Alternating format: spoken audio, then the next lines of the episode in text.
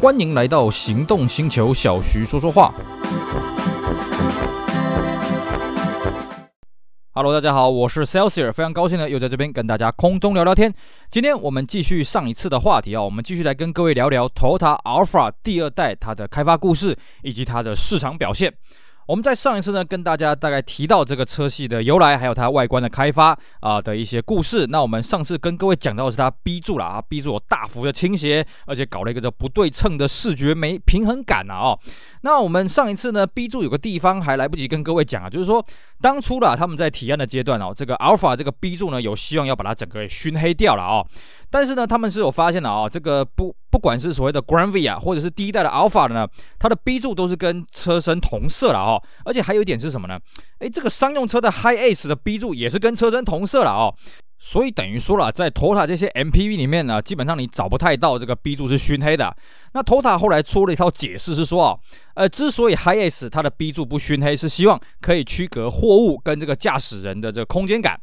那么阿尔法呢？后来他就解释出一套了啊，这个为什么阿尔法的 B 柱也不熏黑，跟车身同色呢？哎，是因为呢，我们希望把这个 VIP 的空间呢，跟驾驶人的空间给区隔开来了啊，反正说得通就好了哦。那么当然了，最初呢，基于油耗的这个部分呢，第二代呢，它是标配尾翼了哦，而且呢，这个还做了一个隐藏式的这个后雨刷了啊，算是做一个视觉的效果。那么除此之外呢，这个阿尔法跟 Vellfire 基本上他们的外观是各自发展了哦。那这个到中期之后呢，才合并。一起做这个修正啊，那么立体感的这个流畅度，尤其在车头这边呢是各自不同的啊。阿尔法它强调的车头呢是纵向的流畅度，那所以呢你会发现阿尔法它的车头呢就在 logo 那边集中的凸起，然后开始往两边去扩散。可是 Vellfire 呢，它做的是比较平面化的一个车头视觉，所以呢它是整个水箱罩中网整个往外凸，那么到了头灯才两往两边去扩张啊，而且呢啊呃 Vellfire 它走的是这个双层头灯啊，看起来更加的威武了哦。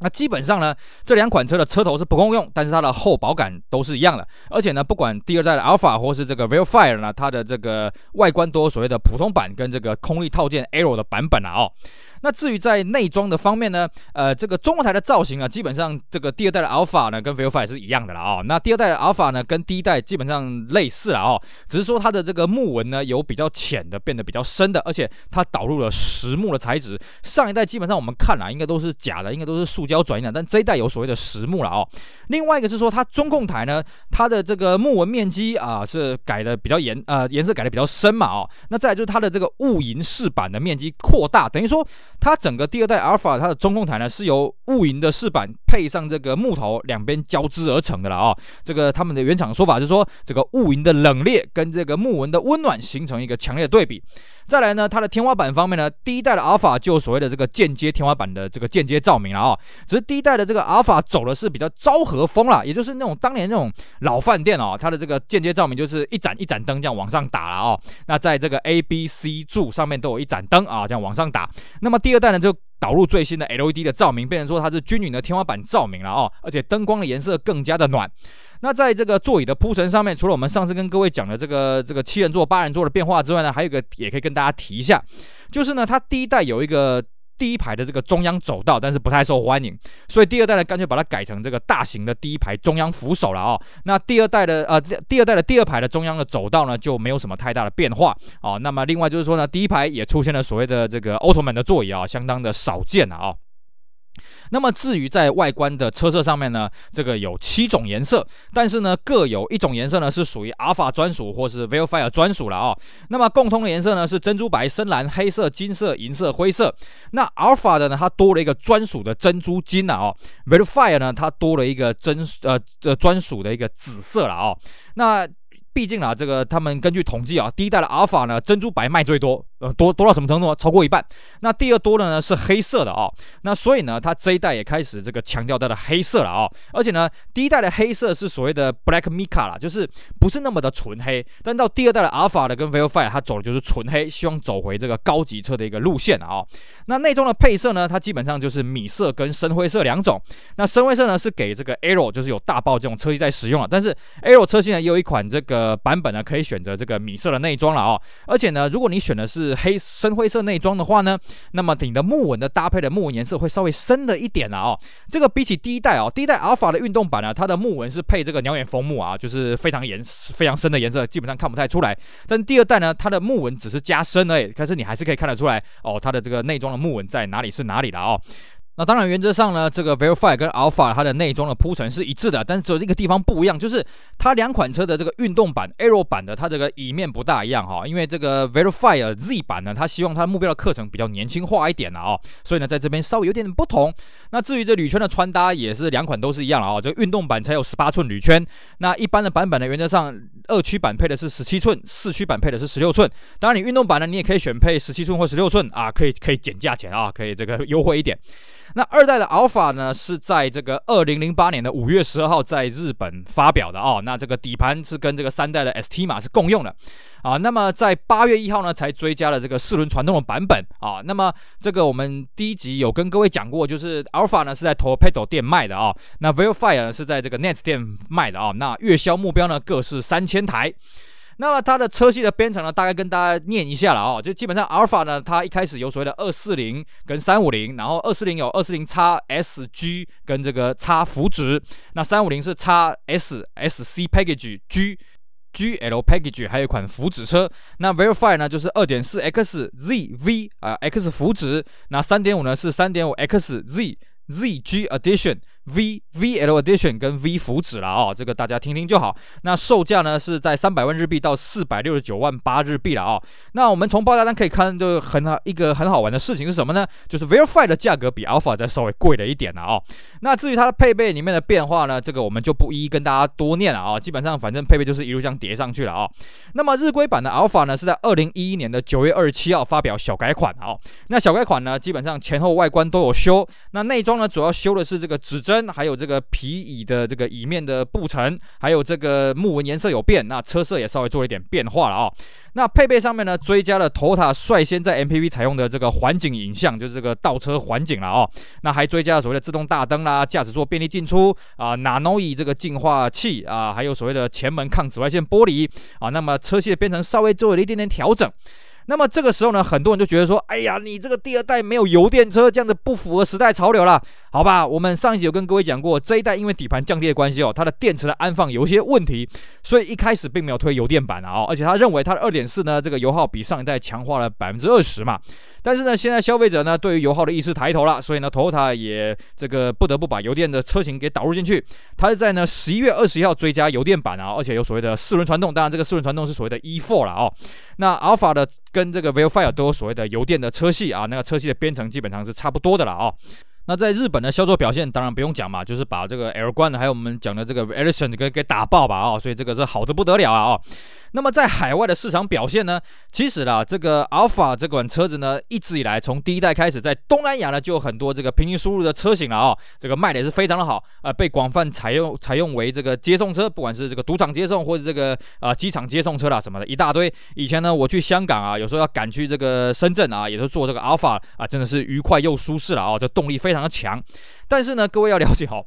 Verifier 这个车子是一直到二零一零年才正式在港澳地区开卖了哦，而且好像其他地方没有正式引进。那 Verifier 这个车子呢，呃，这个在此前都是所谓的水货，因为水货真是卖的太好了哦，所以 Toyota 觉得，呃，水货既然都能卖，我们也可以卖了哦。那么我们看了一下哦，港澳它的规格也蛮好玩的哦。港澳它的规格呢，因为它不允许所谓的玻璃熏黑啦，所以它玻璃规格跟日本不一样。而且呢，港澳一样有卖这个 Alpha Verifier 这个运动的版本啊哦。那么 Verifier 呢，看起来好像只有在港澳卖三点五了哦。当然这部分的研究我没有非常的深入了哦。那么至于在左驾地区呢，这个车子是在二零一零年四月的北京车展做左驾的全球首发啊、哦。那么这个时候呢，我人在北京车展哦，我那一天我人在现场，甚至呢前提前两天，就是北京车展我们在探馆的时候，就有看到他从这个托运车上面下来。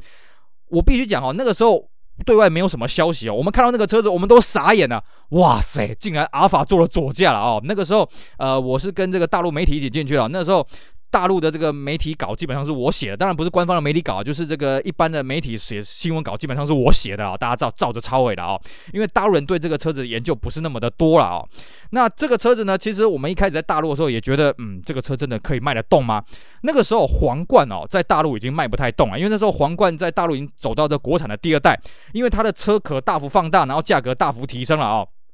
所以呢，它销售的反应不是很好。那这时候你搞了一个 Alpha，，而且配备怎么样的啊，价格也都整个拉上去了哈。一开始不是非常看好了，结果没想到完全卖爆啊，完全卖到这个翻天了哦，加价加到翻掉啊，甚至一直到现在的第三代 Alpha 呢，在大陆还是非常非常受欢迎啊。更好笑的是呢，后来 Verfire 啊，在第三代的时候，呃的 Alpha，也就是第二代的 verifier 也导入了中国大陆，但是呢，在大陆的销路呢，嗯，就还好了哦，至少加价呢也没有像 Alpha 加的那么夸张，甚至很多地方呢，就是不用加价就可以直接提车了啊、这个 Alpha 的这个在大陆这种这种形象的地位呢，真的是这个近代罕见啊，必须这么讲啊、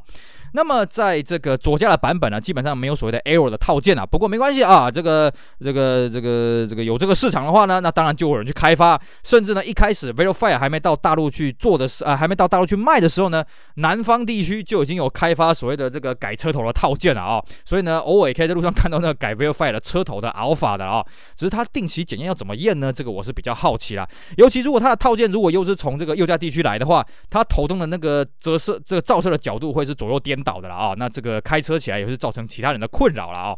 好，那么在台湾这边呢，台湾是一直到当年的九月二号啦，也就是北京车展二零一年九月二号台湾才发表，所以比大陆呢说是晚了一一段时间了啊。那台湾基本上走的规格跟大陆是一样的啊，就是所谓的二点四跟三点五。那么台湾呢，基本上就各有一个规格。那二点四的报价呢是一百九十九万台币，那配的不是 CVT 是四速自排。那么三点五呢配的是六速自排，报价是两百三十九万。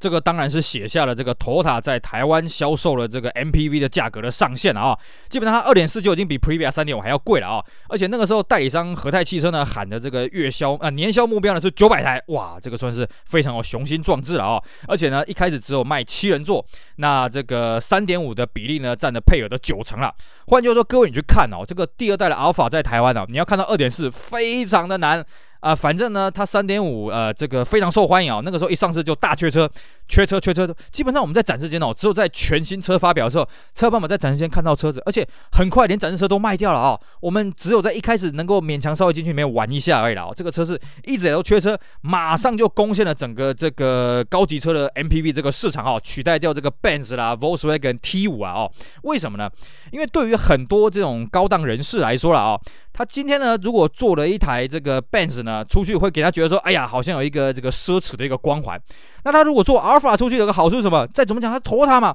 就跟你开的 Camry，跟你开的 c o r a 是一样的车嘛，对不对？这个车子低调，但是它又不会像那个 T 五这么低调啊、因为 T 五在台湾呐、那个有所谓的高级的 Multivan 的版本。可是它的外观呢，低调到它跟普通的那种 Transporter、普通的 Caravelle 是一样的啊、哦，所以呢，就造成有些人坐这个车低调过头啊，没有人帮他开门啊啊、哦，这个认不出来这个老大坐在哪一台车上面了、对于一般人来讲，他哪知道什么叫做 Multivan，什么叫做 Caravelle，什么叫 Transporter 嘛，对不对？所以呢阿尔法这个车子出来，哎呦。这个外观不容错认啊，那么这个 logo 又够低调，所以很受这个黑白两道的欢迎了啊，所以这个车在台湾就开始爆卖了啊。那基本上呢，这个车在台湾它的颜色呢有几款了啊，珍珠白、极光银、贵族黑、香槟金、尊荣金跟极致蓝。但是呢，讲了那么多呢，基本上你在路上看到大概就是白的跟黑的了啊，基本上其他颜色啊，银的也有一些了啊，其他颜色我基本上非常少看到。那么二点四跟三点五的配备呢，大概差了几个了啊？双天窗、前后大型萤幕、倒车影像跟蓝牙，其他基本上是一样的啊，都是都是有这个配备都是相当的好了哦。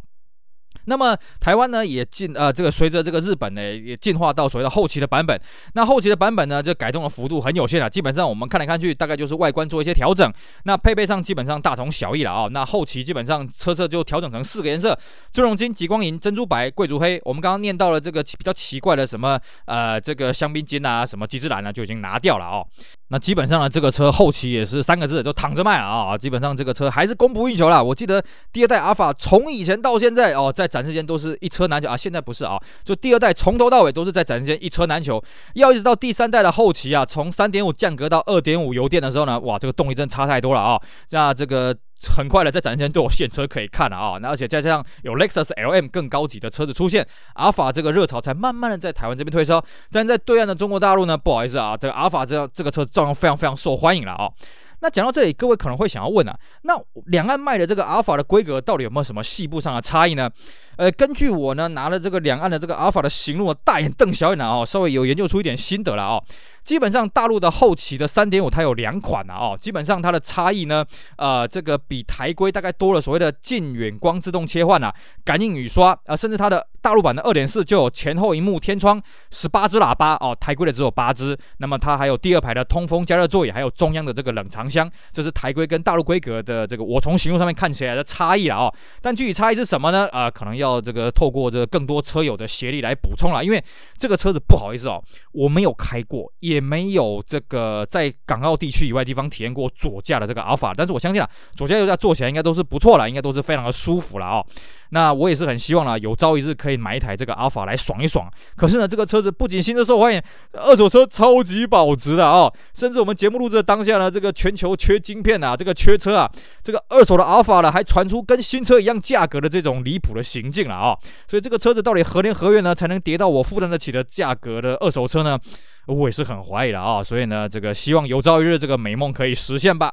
OK，好，以上呢就是我们今天节目内容。我们花了两集的时间跟大家聊聊第二代 Alpha 这个车子开发的故事哦，它在日本的表现以及它在海外市场表现。那么希望大家会喜欢，也希望大家支持我们其他精彩的节目内容。我是 s e l s i e r 我们下午再聊喽，拜拜。